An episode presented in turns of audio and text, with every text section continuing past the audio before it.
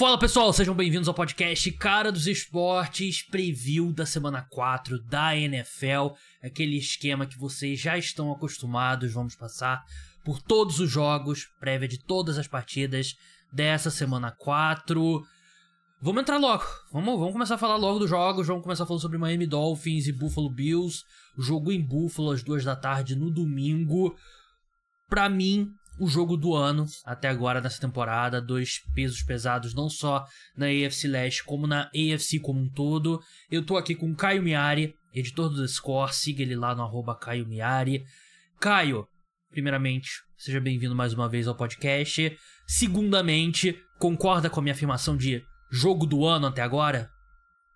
Fala, Gabriel. Obrigado pelo convite mais uma vez. E concordo temporada começando agora e a gente vê o Buffalo Bills jogando muito bem nos dois últimos jogos, o Miami Dolphins, dispensa comentário, né? acho que todo mundo está bem ciente do que, que, o Dolphins fez contra o Denver Broncos, o tanto que o time é, parece ser imparável, e meio que ilustrando isso que você acabou de falar, são os dois times que mais pontuaram até agora na NFL. O Dolphins lidera a NFL em pontos por jogo, o Buffalo Bills em segundo.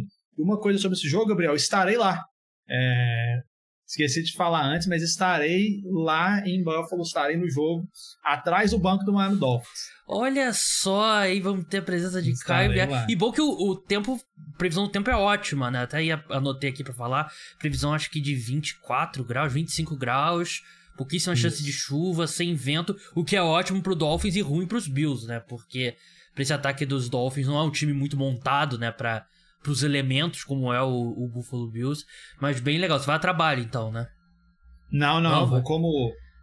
Atrás do banco do Dolphins que eu falo é na arquibancada, ah, mas logo atrás do banco. Você tá não, na, não. na sideline. Pô, bem legal. Não, não, estarei como espectador. É, eu lembro que a última vez que isso aconteceu, eu implorei para você fazer um vídeo gritando Bora Bill. Foi no auge daquele Foi, meme. É, eu fui, no, eu fui em setembro do ano passado é. no, na, na, estreia dos Bills em casa contra o Tennessee Titans. O Buffalo Bills destruiu o Tennessee Titans. É. Não acho que o time vai conseguir destruir o Miami Dolphins, vai ser um jogo muito bom.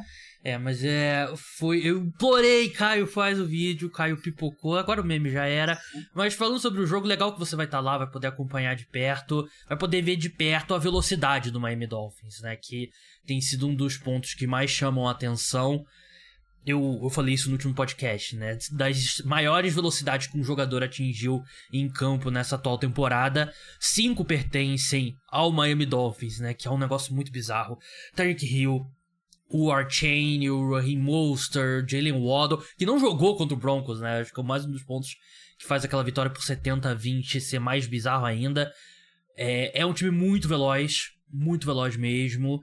E vai enfrentar uma secundária um pouco mais velha, Caio. Uma secundária contra Davis White, os safeties Micah Hyde e o Jordan Poyer. O Kair Ilan não tem sido relacionado para os jogos, né? Ele que foi escolhido de primeira rodada na última temporada. Eu acho que é um matchup bem difícil pro Buffalo Bills, porque é, é difícil para todo mundo.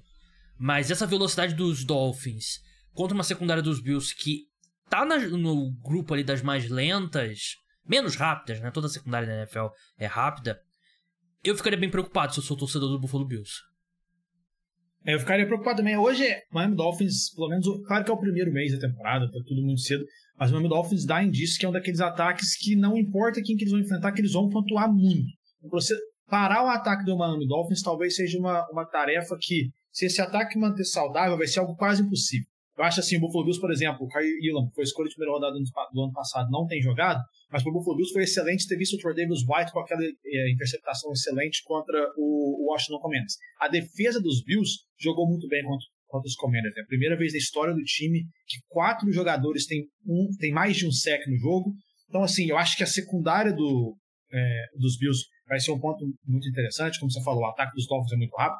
O nome do Dolphins não é nem que eles têm muita movimentação para snap, jogadas de passe, né? É até jogadas de corrida. É quase impossível separar o Miami Dolphins. E uma coisa que o Mike McDaniel tem feito muito bem é ele tem explorado o Tyreek Hill até mesmo quando o Tyreek Hill não está com a bola. Porque a gente sabe, por exemplo, aquele, o primeiro, é, aquele shovel pass, né? Que o não olhou, que ele deu o passe meio que de costa pro, pro A-Chain. É, o Tyreek Hill é o cara que é, atrai a marcação toda para abrir espaço. Enfim, a movimentação dos Dolphins para snap, para corrida ou passe tem sido algo espetacular. E ainda continuando a defesa dos Bills, Gabriel, eu acho que a gente sabe na NFL, né, quando um ataque aéreo é espetacular e é liderado, tá tudo encaixando, é quase impossível de separar completamente. A única forma de você conter um pouquinho é conseguir pressionar o quarterback.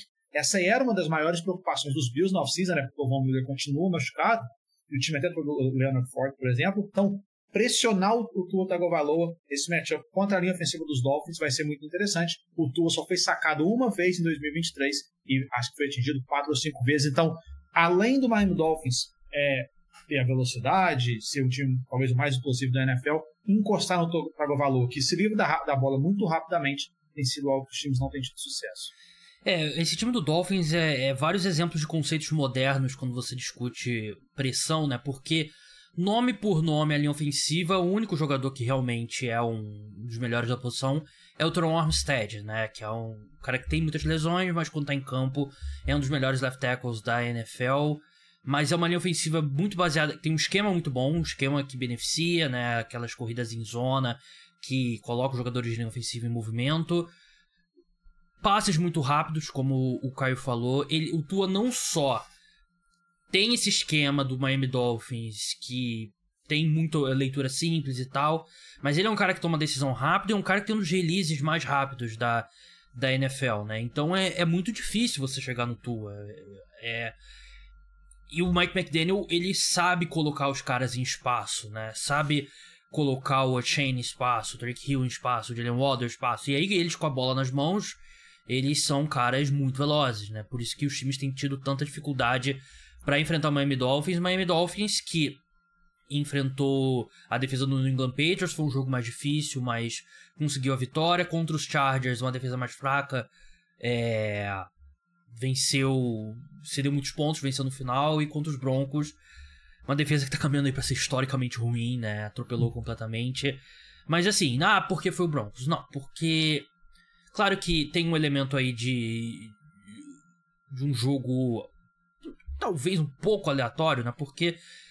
Eu, eu gosto de tocar nesse ponto. Na NFL, a NFL é uma das ligas mais equilibradas do mundo, né? A diferença do melhor time da NFL pro pior time da NFL é muito menor do que o melhor time da Premier League, do Campeonato Inglês de Futebol, pro pior time da, da Premier League, né? É, é muito menor do que o melhor time do Campeonato Espanhol pro pior time do Campeonato Espanhol, né? Então, não tem um cenário que você olha, ah, ganhou por 70 pontos é normal porque é o Broncos. Não, é, é o time que tudo deu certo e que, assim, teve 10 touchdowns, que é, é um absurdo. Pensando no ataque dos Bills, Caio. Ataque dos Bills, semana 1 enfrenta os Jets, que é uma, uma defesa muito boa. Muitas dificuldades, a equipe perde o jogo. Atropela os Raiders, que pra mim é um dos piores times da NFL. E joga contra um time do Commanders, que para mim chegava era um time, era o 2-0 mais enganoso. Protegeu bem o Josh Allen, que eu acho que foi uma, um ponto positivo. A, a linha ofensiva dos Bills, que eu não confio muito, mas o Commanders tem uma linha, ofensiva, uma linha defensiva muito boa. E o Josh Allen não foi tocado naquela partida. Ao mesmo tempo, foi um jogo que o Sam Howell lança quatro interceptações, equipe sofre fumble, tal, muitos erros. E o Buffalo Bills nunca precisou forçar, nunca precisou botar o pé no acelerador. Então, eu não tô pronto ainda para dizer que ah, o ataque dos Bills voltou, porque muito da minha desconfiança quanto à equipe, principalmente o fato da equipe não ter um segundo alvo tão confiável atrás do Stephon Diggs, para mim continua. Vai enfrentar uma, uma defesa do, do Miami Dolphins em construção. O que, que você espera desse, desse matchup? É, eu, concordo com você. Eu acho o seguinte: a gente viu uma ou duas campanhas boas do ataque do Buffalo Bills contra os Jets lá na semana 1 uma ou duas contra os Commanders, que foi um jogo basicamente que a defesa levou. Contra o, o, o Las Vegas Raiders, a gente viu a defesa, o ataque jogando muito bem, mas como você falou bem, o Las Vegas Raiders, então eu acho que esse jogo contra o Miami Dolphins vai mostrar muito do que a gente pode esperar, o quão preparado o Buffalo Bills está. Porque a gente fala muito, é, começando a temporada, que o Bills estava um pouquinho para trás, a gente fica com os Chiefs, os Cincinnati Bengals. Eu acho que um jogo como esse, o Buffalo Bills, é, as duas vitórias do time foram tem um, um, mini asterisco, a gente, acho que a gente pode colocar assim. Um jogo desse contra o Miami Dolphins, eu acho que mostra muita coisa. A defesa dos Dolphins, é, do Vic Fendi, não tem sido brilhante. Está tá longe de ser das melhores defesas que o Vic Fendi já conseguiu produzir. É, contra o próprio Denver Broncos, é engraçado que a gente olha para o placar e tem uma diferença de 50 pontos, mas o ataque do Denver Broncos conseguiu produzir. O ataque do Denver Broncos é, fez, de certa forma, conseguiu produzir. Claro que o ataque dos Dolphins, que foi muito imparável. Então, assim, é, o Josh Allen, no, enfrentou o Dolphins duas vezes no ano passado. Nas duas, o Allen não jogou mal, principalmente no segundo confronto deles, né, durante a temporada regular.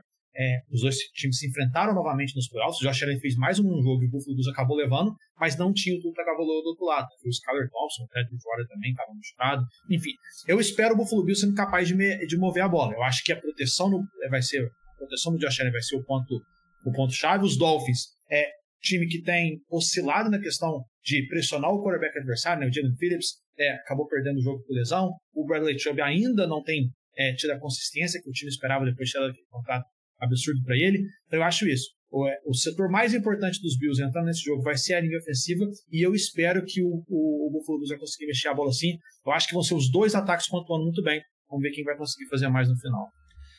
É, esse jogo aqui, os Bills são favoritos por 2,5 pontos, né? O jogo é em Buffalo, então basicamente a vantagem é, de casa aqui, os dois times equilibrados, over-under de pontos 53,5, eu iria de over aqui, já fui de over, aliás, durante a gravação aqui eu fiz uma aposta no, no over dessa partida, vitória dos Dolphins 2,30, dos Bills 1,66, eu acho que da Miami Dolphins aqui, Caio, é, mais que o jogo seja em Buffalo, acho que nesse momento o Dolphins tem muito mais poder de fogo do que o, do que o Buffalo Bills e acho que vai ser um shootout, acho que vai ser um jogo de placar alto e eu acho que o Dolphins vence a partida e é um, um jogo divisional, é, é gigantesco e o Buffalo Bills já começa um problema porque já seriam duas derrotas dentro da divisão, né, perderam pro Jets e pro Miami Dolphins, mas eu acho que dá Miami Dolphins aqui.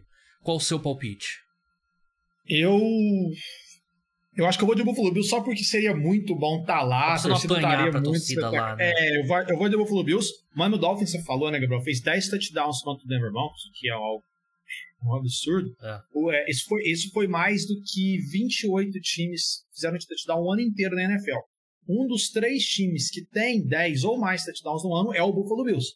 O Buffalo Bills tá, é um time que é o segundo ataque da NFL em pontos marcados, é o segundo defesa da NFL em pontos cedidos. O time vem muito equilibrado, mas a questão contra os Dolphins é tem que pontuar. Você não consegue parar esse ataque, então vai ser bem interessante. Meu palpite é de Buffalo Bills. Fator casa vai pesar. Vai estar o Caio quebrando mesa, pulando em mesa pegando fogo. É, você falou sobre mais times, é, mais touchdowns que muitos times têm na temporada. O Dolphins teve mais jardas na, nesse jogo contra os Broncos do que o Tennessee Titans na temporada. Então já, já ilustra bem. Vamos passar para outro jogo aqui: Baltimore Ravens contra Cleveland Browns, o jogo em Cleveland. Antes de qualquer coisa, Caio, vou ler a lista de jogadores que estão lidando com algum tipo de lesão no Baltimore Ravens, que é absurda. Cornerback Marlon Humphrey, safety Marcus Williams, Ronnie Stanley, left tackle, o center Tyler Linderbaum, wide receiver Odell Beckham, edge rusher Odafe Owe, edge rusher David Ojabo, wide receiver Rashad Bateman, running back Gus Edwards. É, o Ravens que historicamente é um time que lida com bastante lesão, né, nesses últimos anos, mas esse início de temporada é algo totalmente fora da curva. Quanto que dá pra é, a gente levar em consideração na derrota para os Colts que era um time dizimado por lesões, dá para dar um, um refresco aí na hora de fazer essa análise? É, tem, tem o J.K. Dobbins, né, que não tá nessa lista porque já tá fora da temporada é, inteira. Exatamente.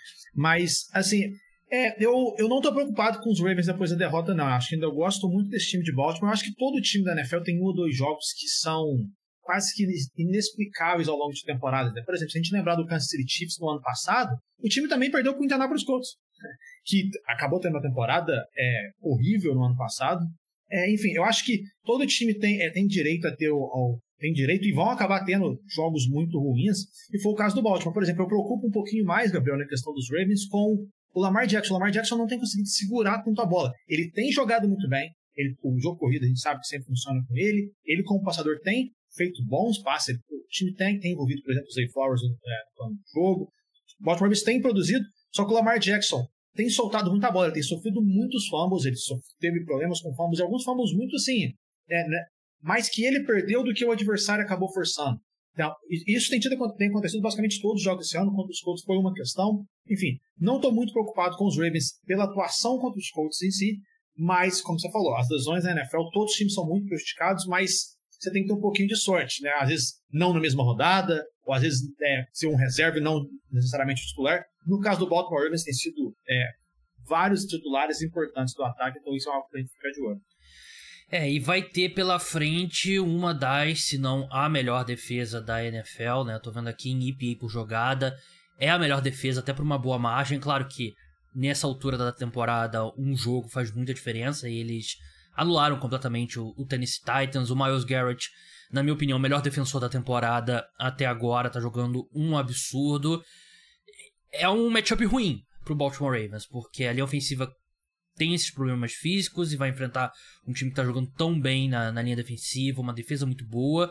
E o Deshaun Watson fez o melhor jogo dele pós-suspensão no, no domingo, né, Caio? Porque teve aquele fumble dele, né, aquele passe para trás que ele meio entrou em tilt ali. Mas, no geral, ele fez uma ótima partida contra o Tennessee Titans. Eu ainda acho que teve alguns passes ali que. Muito mérito do Amari Cooper, que começou muito bem a temporada, mas assim, jogou melhor do que ele jogou pós, pós saída do Houston Texans, pós responder lá pelos crimes dele de, de abuso sexual. E é isso que o Cleveland Browns precisa, né? Eu acho que ele tá ainda muito, muito longe de, de corresponder ao, ao investimento. Tá. Mas com uma defesa tão forte que dá um. Assim. Você consegue vencer jogos mais apertados e sua defesa segura as pontas enquanto o Deshaun Watson evolui, é o que o Cleveland Browns precisa, né? E essa de... contra essa defesa dos Ravens, que vai estar tá lesionada, a gente ainda não sabe quem de fato joga, quem não joga, mas mesmo que entre em campo vai ter vários jogadores que não estão 100%. É mais um jogo, por mais que seja rivalidade, é mais um jogo que esse ataque dos Browns pode dar mais um passo à frente, né? E vai estar tá um pouco mais estabilizado após a perda do, do Nick Chubb, né? Que já vai ser a segunda semana sem ele. Exatamente. O, o, o Deshaun Watson vai precisar, quando, quando o Chubb sai por lesão, é, a pressão do Deshaun Watson para resolver com, com o braço aumenta bastante, né? E aí tem uma diferença, você falou, é, eu concordo em relação à produção do Deshaun Watson no jogo contra os Titans, mas, um, a defesa dos Titans é muito, muito, muito abaixo da média, principalmente a defesa é, contra o jogo aéreo. A gente tem visto todos os quarterbacks que enfrentam os Titans parecem jogar melhor do que de fato eles têm feito durante a temporada. E também tem um fato, por exemplo, assim, que o querido touchdown longo do Deshaun Watson já foi mais no final da partida e tudo mais. Eu acho que quando a gente fala dos Browns atual é a defesa, né? A defesa, como você falou. É número um da NFL em pontos cedidos, em jardas cedidas, em jardas aéreas cedidas é número dois né, em jardas corridas. É um absurdo. A diferença para o Deshaun Watson é que a defesa dos Baltimore tem jogado muito bem. Apesar de não estar tá, é, é, tá longe de estar 100%, a defesa tem jogado bem. A gente viu o Kyle Hamilton com três sacks no primeiro tempo, é, na semana passada. Eu acho que vai ser bem interessante. Claro que a defesa dos Ravens tem um caminho muito mais fácil quando você pega o Indianapolis Colts com o Gardner Minshew, é, que teve uma partida muito ruim, então é muito mais fácil parar do que no caso dos Browns. Mas assim, eu acho que vai ser, vai ser um jogo muito físico, como é de, de é de é comum nessa divisão, né? Eu acho que as duas defesas vão falar muito, vão falar muito mais alto e aí vai depender dos quarterbacks. Quem, qual dos dois quarterbacks vão fazer mais jogadas decisivas para mudar um jogo? Eu confio hoje mais no, no Lamar Jackson. Seu palpite é Baltimore Ravens? É, eu vou de, eu vou de Baltimore nessa. Também vou de Baltimore. O, os Browns são favoritos por 2,5 pontos, né? Mas é aquele mesmo esquema, jogo em Cleveland, então é um jogo visto como equilibrado. O verão é bem mais baixo, 40,5. Vitória dos, de, do, dos, de, dos Ravens pagando 2,25, dos Browns 1,68. A janela de 2 da tarde é, é, bem interessante, né? Nesse domingo, né? A gente tem dois jogos bem legais, Ravens, Browns, Dolphins e Bills. Tem é a única coisa ruim de ir num jogo ao vivo, Gabriel, é que você não consegue é. assistir é. os outros, você não tem, você não vê a Red Zone nenhuma Tem que botar o Red Zone assim na cadeira da frente, na apoiar assim, Exatamente. e ficar vendo. É, vamos passar agora para New England Patriots e Dallas Cowboys, um jogo das 17h25, horário de Brasília, em Dallas. Caio, como entender essa derrota dos Cowboys contra o Arizona Cardinals. Porque não foi só que teve muita coisa típica no jogo, teve, mas os Cardinals foram o melhor time nesse nesse domingo, né? E como explicar? Três, ó, três explicações. Uma, vai, bate um pouquinho naquilo que eu falei, que todo time da NFL tem direito a ter um jogo muito ruim e vai acabar tendo. Eu acho que foi isso dos Cowboys. O Dak Prescott de semana passada jogou como o Dak Prescott de 2022, não como aquele Dak Prescott que tinha jogado as duas primeiras rodadas desse ano, né? Que é um cara que estava tomando uma, uma bola, tava, a tomada de decisão estava sendo espetacular, então acabou isso. E assim, a gente tem que dar mérito pro Arizona Cardinals. O Arizona Cardinals, é, os três jogos dos Cardinals esse ano, o time jogou melhor do que todo mundo esperava.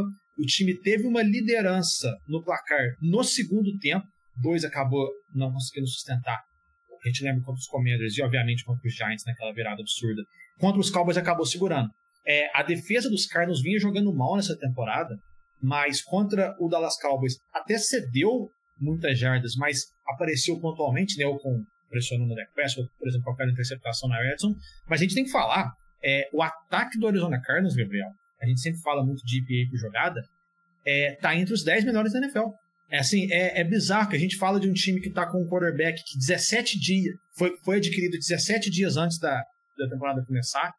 Não tem, por exemplo, o DeAndre Hopkins. E o ataque dos Cardinals é talvez o, o, o setor da NFL que está mais produzindo que ninguém fala. É, o que é?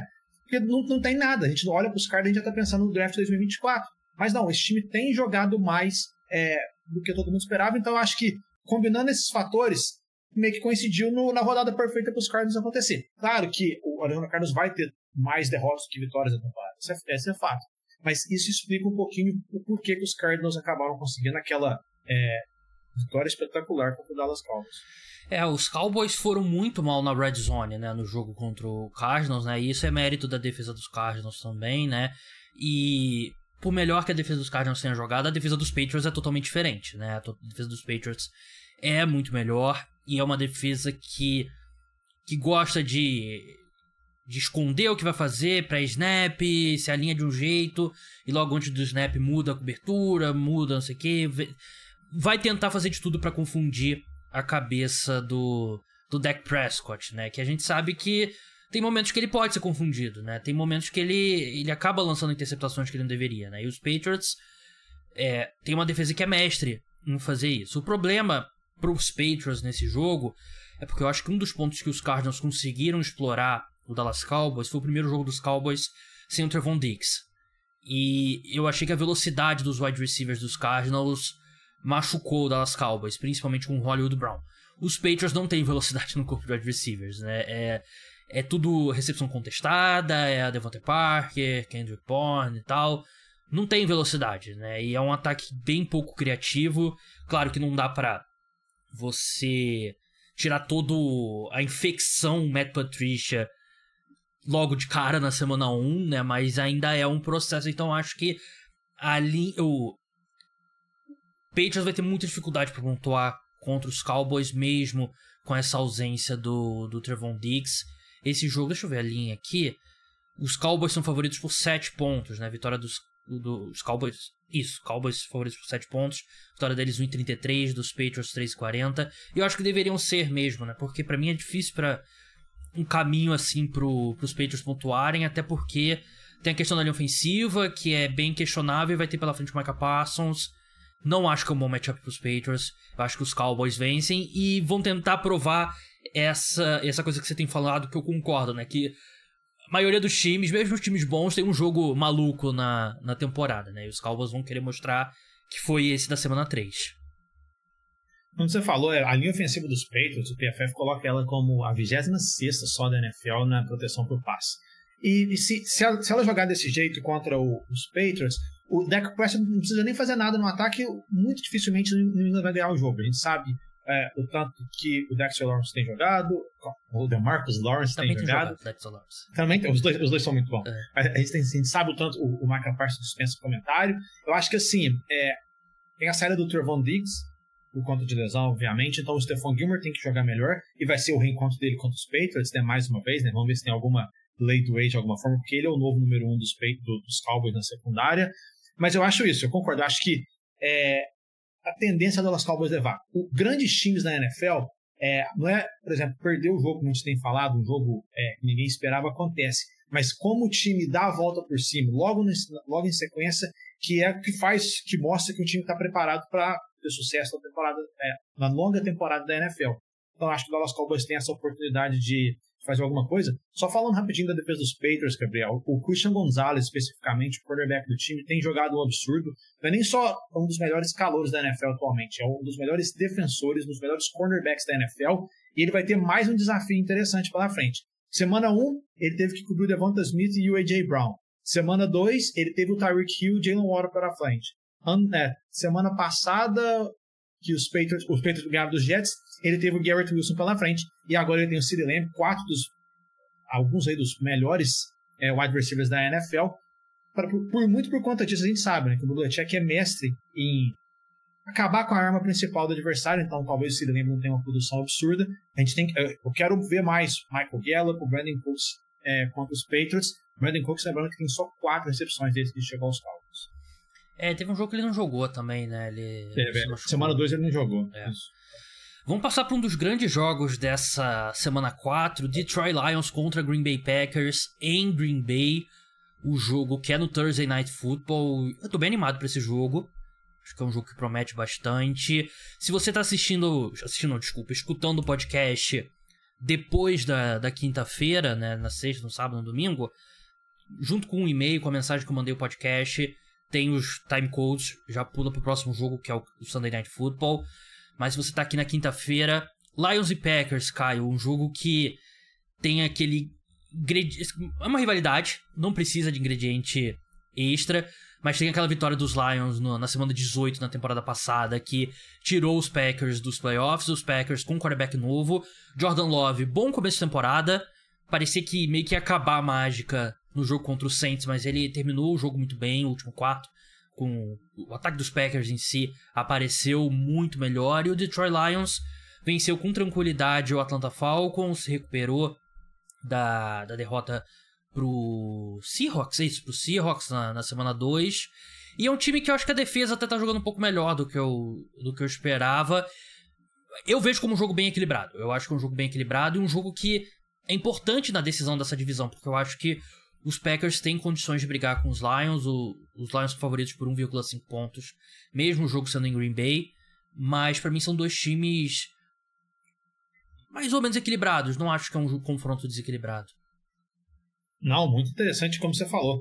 É, é jogo de horário nobre já é uma rivalidade tradicional e o fato dos Lions ter acabado com a era Aaron Rodgers, né? A gente pode colocar assim, o Rodgers não, não jogou, mas o playoffs acabou saindo dos Packers no ano passado coloca uma pitada de sal ainda maior. A gente falou um pouquinho das lesões dos, dos Ravens anteriormente aqui no podcast, né, Gabriel? Os Packers também tá destruído é, no quesito lesão. Isso faz talvez a vitória do time contra os Saints ainda mais espetacular, né? Além da virada no último período e tudo mais, os Packers ganharam do Saints sem o, o cornerback número um, Jerry Alexander, sem o principal running back, o Aaron Jones, sem o, os dois principais offensive tackles, né, o Elton Jenkins e o Dave Bakhtiari, é, o Christian Watson, que era o receiver número um do time, não jogou. Ele vai jogar no Thursday Night Football. Enfim, é, o Devonder Campbell, que é o principal linebacker do time, sai durante a partida, não joga o segundo tempo.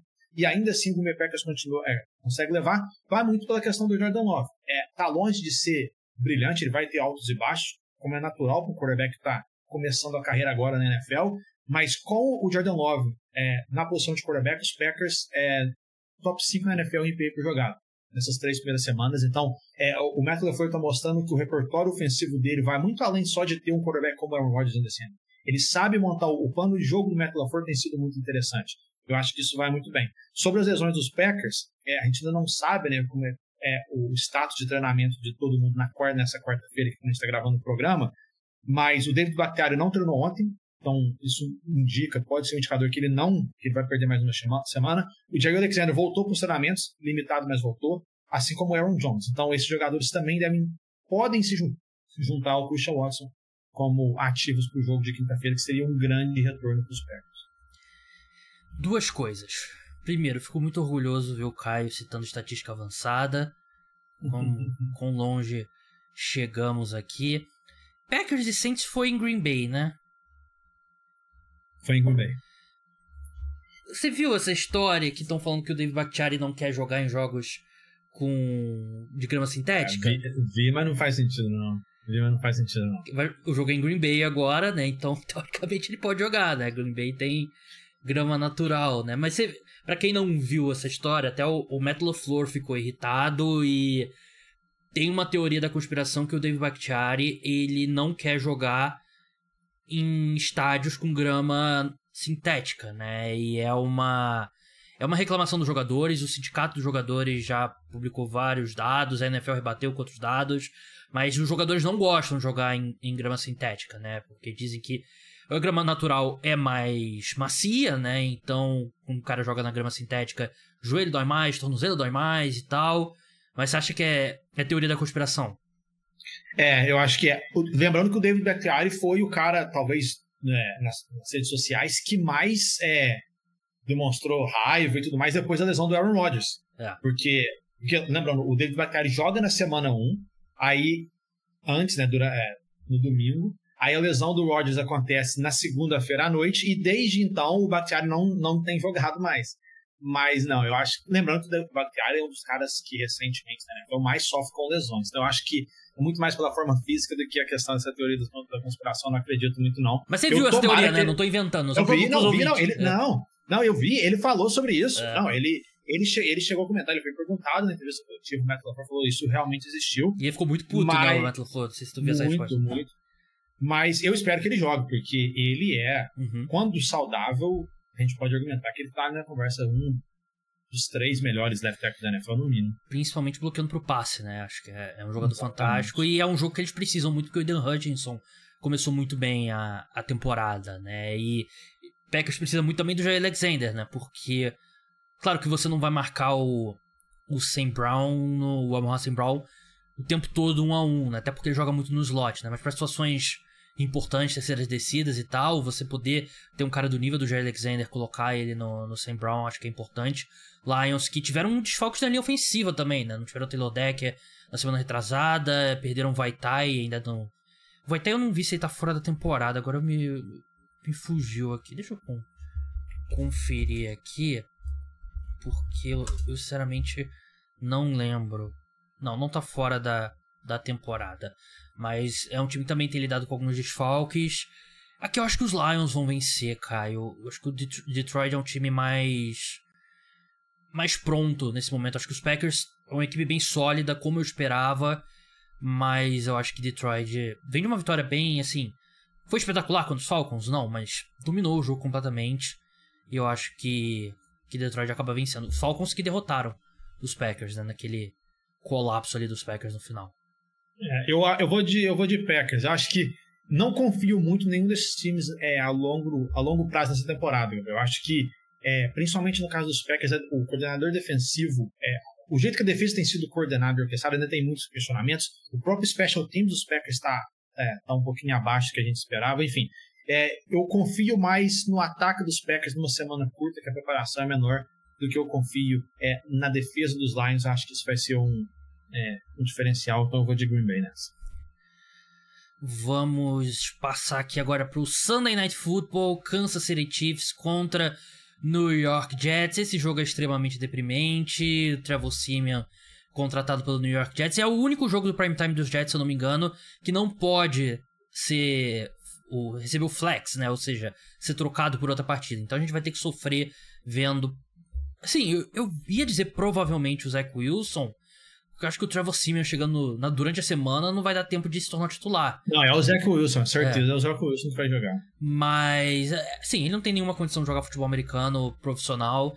E o Kansas City Chiefs, que esse ano não é só o, o ataque tem problemas, claro, mas eu acho que vai chegar lá eventualmente. E a defesa é boa de verdade. Eu vim falando sobre isso aqui no podcast. Eu acho que é uma defesa que tem totais condições de sei lá, de limitar os Jets de repente a nenhum ponto. Porque, tudo bem, contra o Zach Wilson a natureza já se encarrega disso. Mas eu não vejo nenhuma condição aqui do New York Jets. É, não, eu também, já adiantando o palpite, né, é. que não é surpresa para ninguém. Kansas City Chiefs era para ser um dos grandes jogos do ano, né, o Mahomes contra o Aaron Rodgers e tudo mais. Ao invés disso, depois da lesão do, do Rodgers, talvez seja o jogo de maior discrepância entre os quarterbacks, né? A gente está falando do melhor quarterback da NFL contra provavelmente o pior dos titulares da NFL atualmente. E dos reservas então...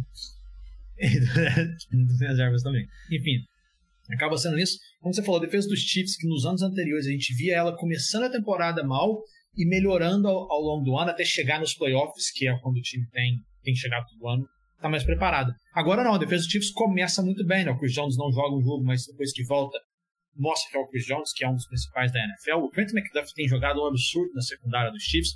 O Nick Bolton não jogou semana passada, vamos ver se ele vai conseguir voltar para essa. Enfim, é, é um jogo que é, é um bom teste para a defesa dos Chiefs, mas é a tendência a Kansas City levar. É, ofensivamente o New York está muito limitado. Eu acho que os Jets têm que colocar mais a bola nas mãos dos running backs. Eu acho que o time, é, o Dalvin Cook tem sido uma grande decepção, mas o Bruce Hall tem que encostar mais uma vez na bola, o próprio Michael Carter tem que encostar mais uma vez na bola. É o único caminho para o time conseguir fazer algum estrago, é se dominar muito as trincheiras e o jogo corrido. Mesmo assim, é difícil acreditar que os Jets consigam fazer qualquer coisa. Concordo plenamente. Deixa eu só ver a linha aqui desse jogo. Kansas City Chiefs, favoritos por 9,5 pontos, mesmo jogo sendo Nova York. Eu apostaria nesse Chiefs menos 9,5. Vamos passar aqui para a segunda parte do programa. A gente vai falando alternado aqui de todos os jogos, né, para passar por todas as partidas da semana 4. Kai, vamos começar pelo jogo de Londres, 10h30, horário aqui do Brasil. O Atlanta Falcons enfrenta o Jacksonville Jaguars em Wembley, ainda não é no estádio do gigante Tottenham Hotspur. Mas qual a sua expectativa aqui? Sempre é um jogo meio maluco, né? O jogo de Londres. Sempre é um jogo, como você falou, é difícil de prever e envolve a Atlanta Falcons, que é um dos times da NFL que também é mais difícil de prever. É, o jogo, é, os dois times vêm de partidas muito ruins, né? O Atlanta Falcons é, não jogou nada bem contra o Detroit Lions, uma partida tenebrosa do Desmond Ridley, o ataque não conseguiu fazer nada, e os Jaguars, o ataque dos Jaguars não tem jogado bem esse ano, é, jogou muito mal contra o Houston Texas, ou a defesa dos Jaguars, que tem tanto investimento de primeira rodada na linha defensiva, né, ali no pass rush, principalmente com a escolha, primeira escolha geral do, do Trevon Walker, não conseguiu pressionar o CJ Stroud e os Texans em momento algum, mesmo os Texans tendo, é, jogando sem três titulares da linha ofensiva, incluindo é, um dos técnicos, os dois, é, os dois, os dois técnicos. Enfim, é, é um jogo que é uma boa oportunidade para os dois times colocarem, é, voltar ao caminho das vitórias. É, vale destacar o Kyle Pitts. O Kyle Pitts, mais uma temporada abaixo dele, o ataque aéreo dos Falcons abaixo, mas foi em Londres em 2021 que ele teve talvez o melhor jogo da carreira dele até agora, nove recepções, mais 100 jardas, e foi em Londres que ele marcou o primeiro touchdown dele. Vamos ver se é algo interessante, vamos ver como, se ele consegue fazer algo novamente, né? Tem boas lembranças de Londres. O, o Jacksonville Jaguars saiu hoje vai estar sem o Devin Lloyd, né? Ele vai ter, ter, uma cirurgia na mão. Ele não joga os dois jogos que os Jaguars fazem em Londres, que vai ser dois jogos consecutivos. Vamos ver é se a ausência do, de um dos linebackers titulares do time é, como é que vai afetar o meu palpite para esse jogo é Jacksonville Jaguars. O Minnesota Vikings vai enfrentar o Carolina Panthers em Charlotte, casa dos Panthers. É um, um jogo entre dois times 0 e 3, né? Dois times que não venceram ainda na temporada. Ainda não há definição sobre a situação do Bryce Young.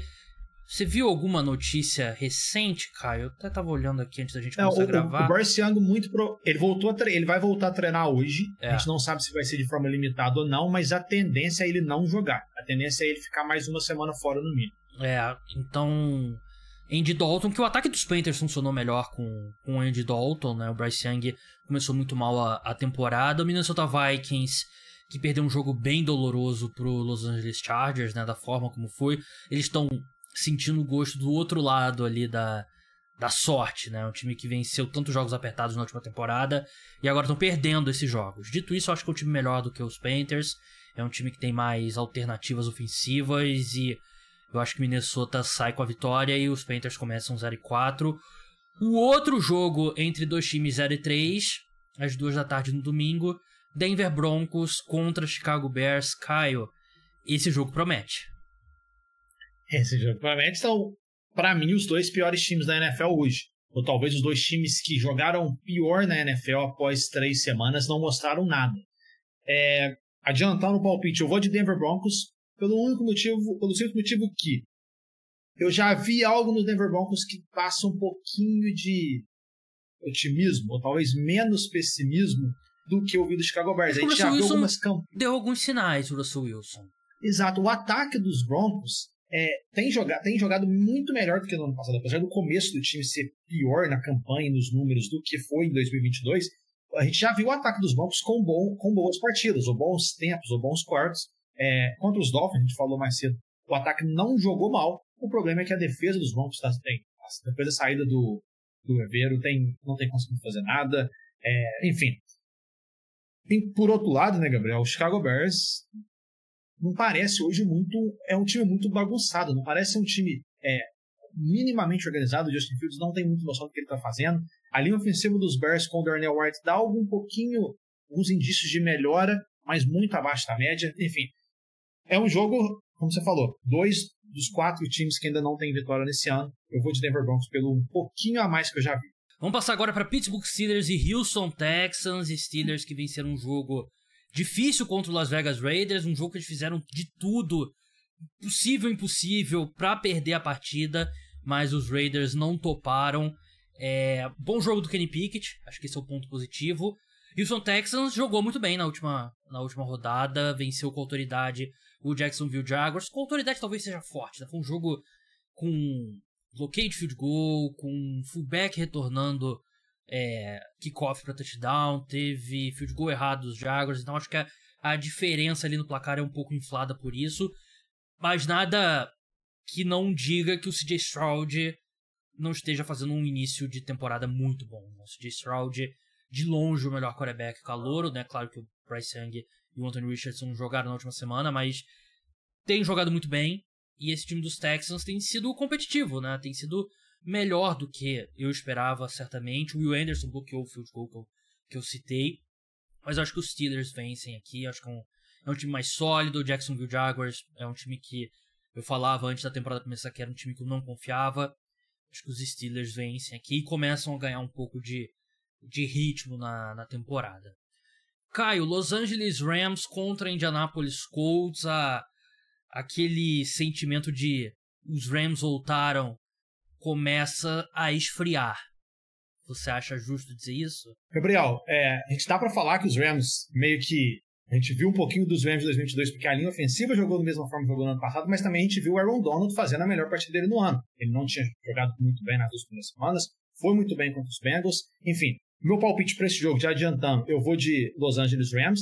Eu acho que é, os Colts vêm de uma vitória interessante contra o, o, Baltimore Ravens, o time está 2 e 1 na temporada, mas foi uma partida daquelas que a gente falava que vai muito pelo fato dos Baltimore Ravens não ter encaixado o jogo do que a vitória do Indianapolis Colts. O Gardner Minshew é, não fez um bom jogo, ele é um quarterback que ajuda muito, mas ele tem um teto muito limitado.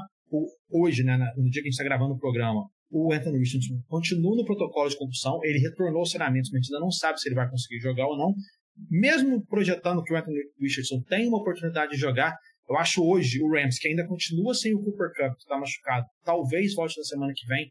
Eu acho o Rams é, tem mais talento individual jogador decisivo, poderio ofensivo e até mesmo do outro lado da bola, com o Aaron Donald, para conseguir fazer diferença e levar essa partida.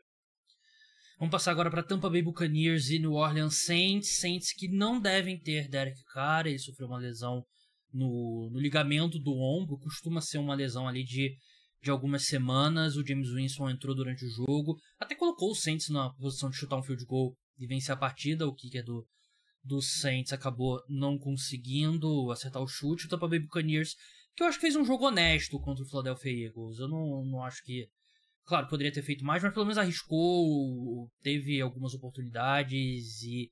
Enfim, tem feito um começo de temporada honesto.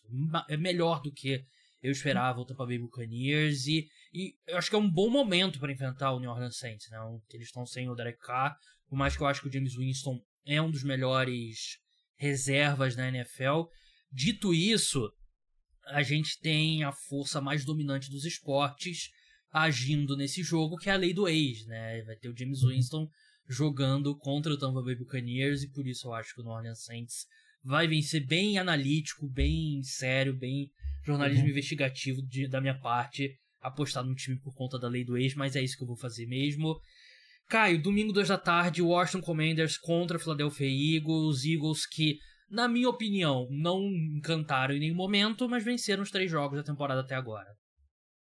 Exatamente, é um dos três times que estão 3-0 no ano, e, e, fica a impressão que o Philadelphia Eagles pode jogar muito mais. Né? A gente tem visto alguns jogadores, por exemplo, o DeAndre Swift vem de duas partidas muito interessantes e tem sido parte muito importante do ataque do time, mas assim, o A.J. Brown pode jogar um pouco mais, o próprio Jalen Hurts tinha mostrado mais consistência no ano passado, enfim. É, o Philadelphia Eagles, eu acho que é, quando o Philadelphia Eagles tiver um adversário que exige mais deles, eu, eu, consigo ver esse time jogando mais. Não tem precisado, né? Tem conseguido vencer sem isso. É, o, Commanders muito mal na semana 3. Né? O Commanders fez um jogo é, feio, mas importante e que deu para vencer contra os Cardinals e contra o Buffalo Bills. Foi, foi um time muito abaixo nos dois lados da bola. Vai ser um jogo interessante, verdade de divisão. O meu palpite é Philadelphia Eagles, Mas vale lembrar que no ano passado os Eagles estavam invictos, 8 e 0, chegando na semana 9, e foi o Washington Commanders em Filadélfia que tiraram a mensalidade dos Eagles, uma das grandes zebras do ano passado. Mas, vindo uma, que a gente viu na semana 3, sabendo do potencial que os Eagles têm, é, os Eagles são poucos times da NFL que conseguem vencer uma partida de formas, de tantas formas diferentes, igual os Eagles, né? A defesa, o ataque aéreo, o ataque corrido. O time que tem corrido para mais de 200 jardas tem feito isso com naturalidade, praticamente em todos os jogos. Meu palpite é de Filadélfia nesse jogo. Uma pergunta sobre Washington, né? Não sobre esse jogo específico, mas quando que a gente vê Jacob Brissett em campo? Não, eu ainda acho que vai demorar um pouquinho. Eu acho que o, o Ron Rivera, pelo até onde eu sei, ele gosta muito do Sam Howell. Eu acho que a gente vai esperar no mínimo ainda mais umas. Colocar uns quatro jogos. No mínimo. Vamos avançar agora Cincinnati Bengals contra Tennessee Titans. Bengals que derrotaram Los Angeles Rams, mas é outro time que também, na minha opinião, não surpreendeu. Joe Burrow ainda parece bem longe do, do 100% contra um time do Tennessee Titans que tem uma secundária muito fraca, mas tem uma linha defensiva forte. Então, a equipe, na teoria, tem tudo para conseguir pressionar o Joe Burrow. Os Bengals não estão conseguindo gerar muitos passes longos, que eu acho que seria a forma de explorar essa defesa do Tennessee Titans, enquanto os Titans não têm conseguido fazer nada ofensivamente, basicamente. Né? O Derrick Henry, um, um ano bem quieto até agora, muito por conta dos problemas do ataque do, do Tennessee Titans. Eu acho que o Cincinnati Bengals vence aqui pela diferença de, de talento, mas eu vou precisar ver bastante ainda dos Bengals para voltar a confiar neles e principalmente ver o Joe Burrow 100% saudável, né? Que nesse nessa segunda-feira ele parecia assim, pode ser só impressão minha, né, mas ele me parecia pior do que na semana 1 e na semana 2, né, em termos de, de mobilidade. Eu achei ele bem inseguro ali no, no pocket. O Caio tá balançando a cabeça positivamente para quem tá escutando o podcast. É... Caio, Las Vegas Raiders contra Los Angeles Chargers. Qual a sua expectativa para esse jogo? É um bom jogo para a defesa dos Chargers ganhar mais confiança. A gente tem visto essa defesa dos Chargers jogando muito abaixo do que a gente espera, muito abaixo do que pode produzir com o talento. Quando vai jogar contra um time dos Raiders que dentro e fora de campo não tá, é muito abaixo da média. É, a gente viu o jogo contra o Pittsburgh Steelers, tem algum momento, toda vez que o Devante Adams pega na bola, alguma coisa boa surge, mas o time Garoppolo é, tá, tem tido problema com interceptações, o Josh McDaniels não tem conseguido levar o ataque. Enfim, eu acho que é um jogo que o ataque dos Chargers tem jogado um absurdo nesse ano. A chegada do Kellen Moore é, manteve o nível do Justin Herbert ou até melhorou contra os Vikings, eles jogaram muito bem, por exemplo. Mas a chegada do Moore também ajudou esse time muito na red os Chargers têm convertido, Gabriel, quase 67% dos, é, das vezes que o time vai a red zone em touchdown. No ano passado, esse número foi de 52%. Então, é um gap muito grande de melhora para esse time da, dos Chargers. É, e é isso que eu falei. Eu acho que o meu palpite é Chargers, obviamente. Eu acho que é um jogo bom. Os Chargers conseguiram fazer, por exemplo, o que os Bills fizeram contra é, os Raiders duas semanas atrás. Uma vitória assim, 30 a 10, 28 a 10, algo nesses moldes para defesa, que está muito abaixo da expectativa, ganhar um pouquinho mais de corpo e confiança para jogos mais complicados no futuro. Os Chargers, depois que, se, que enfrentarem os Raiders agora, têm jogos muito difíceis, muito difícil um deles contra o Kansas City Chiefs. Vamos passar agora para o último jogo das 5 horas, 17h25 na verdade, Arizona Cardinals contra São Francisco 49ers em São Francisco. O risco aqui é o 49ers tirar muito o pé do, do acelerador e se ver num jogo mais complicado do que deveria, né? 49ers favoritos por dois touchdowns para essa partida. Os Cardinals vêm de vitória contra os Cowboys. Um, assim, um time, não dá para dizer que os Cowboys subestimaram os Cardinals. Os Cardinals venceram porque mereceram, né? Mas aqui o 49ers é outro nível. Acho que eles passam com facilidade pelo Arizona Cardinals, vão vão conseguir ter um desempenho melhor na red zone, tem mais opções ofensivas e eu gostaria de ver menos carregadas do, do Christian McCaffrey daqui para frente, né? Acho que é os Niners estão usando ele mais do que deveria, ainda mais um jogador que é, é importante pro time e tem um histórico de lesões grande, mas aqui eu acho que o, o 49ers vence com tranquilidade. Para encerrar, caiu Monday Night Football, voltamos a ter uma rodada simples no Monday Night Football. Seattle Seahawks contra o New York Giants em Nova York. Seahawks que derrotaram os Panthers na última rodada, os Giants atropelados pelo San Francisco 49ers. Qual a sua expectativa para esse jogo? Gabriel, dois times sensação no ano passado, né? Que surpreenderam a todos, acabaram chegando nos playoffs. Gostei muito de ter visto, por exemplo, o ataque corrido do Seattle Seahawks é, fazendo o que fez contra o Carolina Panthers. Né? A gente viu o Kenneth Murray com uma partida absurda, foi um dos grandes nomes da vitória do time. Esse era o Seahawks que mostra ofensivamente que pode ganhar jogo correndo com a bola ou também lançando, com o DK Metcalf, com o Tyler Lockett, enfim. Gostei muito disso. Em compensação, é, fica difícil de ficar empolgado com qualquer coisa que a gente vê dos Giants. Né? Você pode até você está passando na, na pele por isso, como torcedor do time, mas com o jogo contra os 49ers, por exemplo, é, a linha ofensiva do time não pode jogar daquele jeito. Vamos ver se o Andrew Thomas consegue voltar, ele que fez uma temporada 2022 muito boa. Enfim, é, meu palpite é, eu vou de Seattle Seahawks, eu acho o time mais preparado, é um time que tem mais repertório, tem mais poderio ofensivo também. Alguma, a qualquer chance dos Giants ganhar essa partida, acho que passa muito pelo potencial retorno do Saquon Barkley. A tendência é ele não jogar, normalmente high ankle sprain, que é a lesão que ele tem, é, running backs ficam aí de duas a quatro semanas fora. A gente pode colocar talvez de três, cinco, de três a cinco semanas. O Saquon não jogou, sofreu lesão na semana 2, não jogou na semana passada. Ele está falando que pode retornar e tudo mais. Acho improvável, mas para New York ter qualquer tipo de chance é melhorar a proteção. O retorno do Andrew Thomas pode ajudar e o Saquon jogar. Ainda mais com os running backs metendo atestado agora, né? Não, não tá dando para jogar, isso aqui. Então, mas vai ser, um, vai ser um Monday Night Football interessante. São dois times muito tradicionais. Não, mas, mas, é interessante. Como eu falei, dois, é, dois times que ninguém esperava e foram para os playoffs no ano passado. Mas eu, acho, eu só acho que o Seattle Seahawks, dos dois lados da bola hoje, está mais preparado e mais saudável também. Acho que isso conta muito. É, é um Monday Night Football legal para quem torce para o Seahawks e quem odeia o New York Giants. Pra quem não torce para ninguém. É, quem odeia o New York Giants.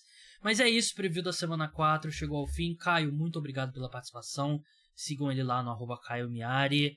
É, mande fotos lá do jogo pra gente acompanhar. Mandarei. No domingo de tarde mandarei. E ainda tô olhando para ver se eu vou no Bills e Broncos do Monday Night Football em novembro. Vai depender muito como é que o Broncos é, tá. Vai estar tá baratinho. Vai depender, vai depender, é, vamos ver. Vai depender muito como é que o Broncos vai estar. Se o time não vai ganhar nenhum jogo até lá, talvez eu desista. Vamos ver. É. Mas obrigado pelo convite, como sempre. Gabriel, um grande abraço. Grita, bufo, eh, grita bora Bill lá, hein? Meio fora de época, vamos ver. Mas é isso, então muito obrigado, Caio. Muito obrigado a você, ouvinte, você, apoiador. Obrigado por tudo. O podcast Cara dos Esportes volta sexta-feira de manhã com análise do Thursday Night Football Mini Podcast e na madrugada de domingo para segunda com análise de todos os jogos do domingo. Então até lá, tchau.